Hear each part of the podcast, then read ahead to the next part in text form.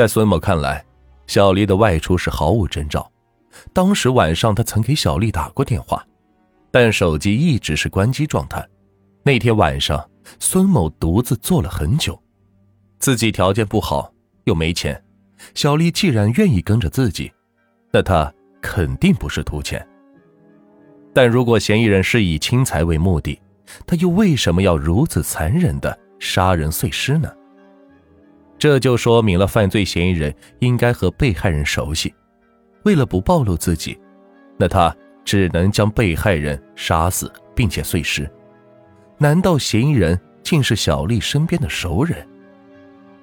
可是民警调取过银行周围的监控录像，他们既没有发现有人尾随小丽，也没有看到过熟悉的面孔。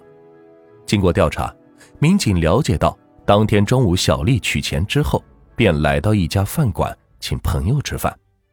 下午三点，他独自从饭馆离开后，便彻底的消失了踪迹。小丽后来又去过哪里，又见了什么人，这一切便不得而知。小丽有一个朋友叫做小霞，家住在县城北边的村里，离案发的现场也是不太远。这一线索的出现，立刻引起了警方的注意。在前期的工作中，民警曾就嫌疑人碎尸后还将尸骨掩埋这一举动做过分析。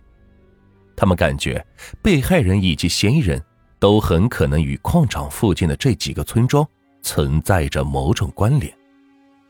嫌疑人将尸体碎尸，目的是怕别人认出来他是谁。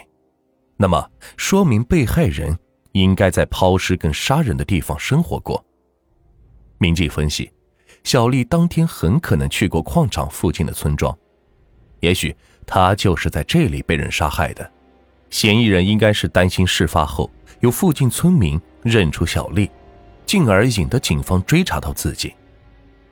小霞就住在矿场附近的村子里，莫非当天下午小丽就是来找他的？小丽满身的金银首饰以及张扬炫富的性格，会不会引起小霞的眼红呢？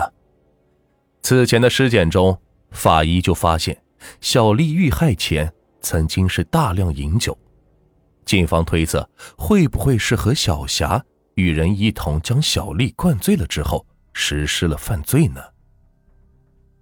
据孙某介绍，小霞的丈夫是村里出了名的无赖，而且有过前科。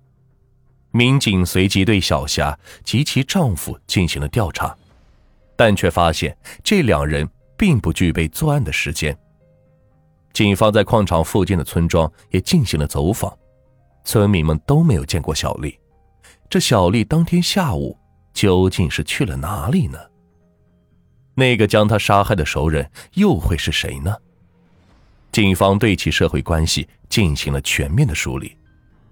经过调查，民警了解到，在多年前，小丽一家便从阳原县迁到了内蒙古。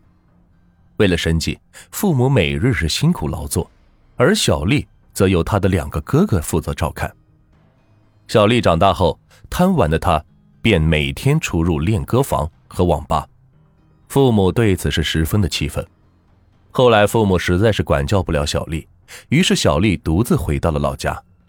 从父母身边脱离的小丽，觉得每一天都是刺激和新鲜的。在朋友的介绍下，小丽认识了一个山西男子田某，两人是迅速结了婚。但是小丽对父母隐瞒了结婚的事实。就这样，小丽开始了自己新的生活。她和丈夫一起回到了山西老家。没过几天，小丽便发现事情并不像她想象的那么美好。繁重而枯燥的农活让小丽觉得很不适应，而她最让她痛苦的，则是孤独和寂寞。二十出头的年纪，固然喜欢穿衣打扮，可在村里人的眼里，她却显得是极其的另类。小丽经常能够感觉到。旁人异样的眼光，与周围的格格不入，让她很难交到朋友。只要一有时间，小丽就会跟以前的好友发短信聊天。但是丈夫田某却对此十分介意，两人为此发生过激烈的争吵。田某甚至还将小丽的手机给锁了起来。最后，小丽没有办法，她只能趁着丈夫不在家的时候，偷偷跑到村里的小商店去打公用电话。没过多久，此事便传到了田某的耳朵里，他又对小丽是大发雷霆。刚刚摆脱了父母的管教，现在又被丈夫处处约束，莫非这就是自己今后一辈子的生活？二零零八年的一天深夜，小丽告别了自己两岁的孩子。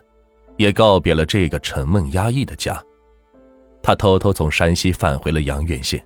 孙某也知道这些情况，他也觉得小丽和田某应该有点联系。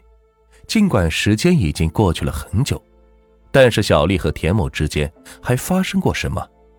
除了轻彩的可能之外，他的死会不会源于一场仇杀呢？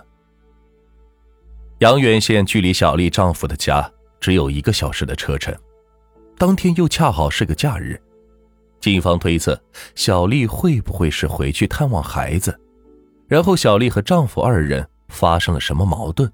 这天下午，田某和小丽究竟有没有接触过？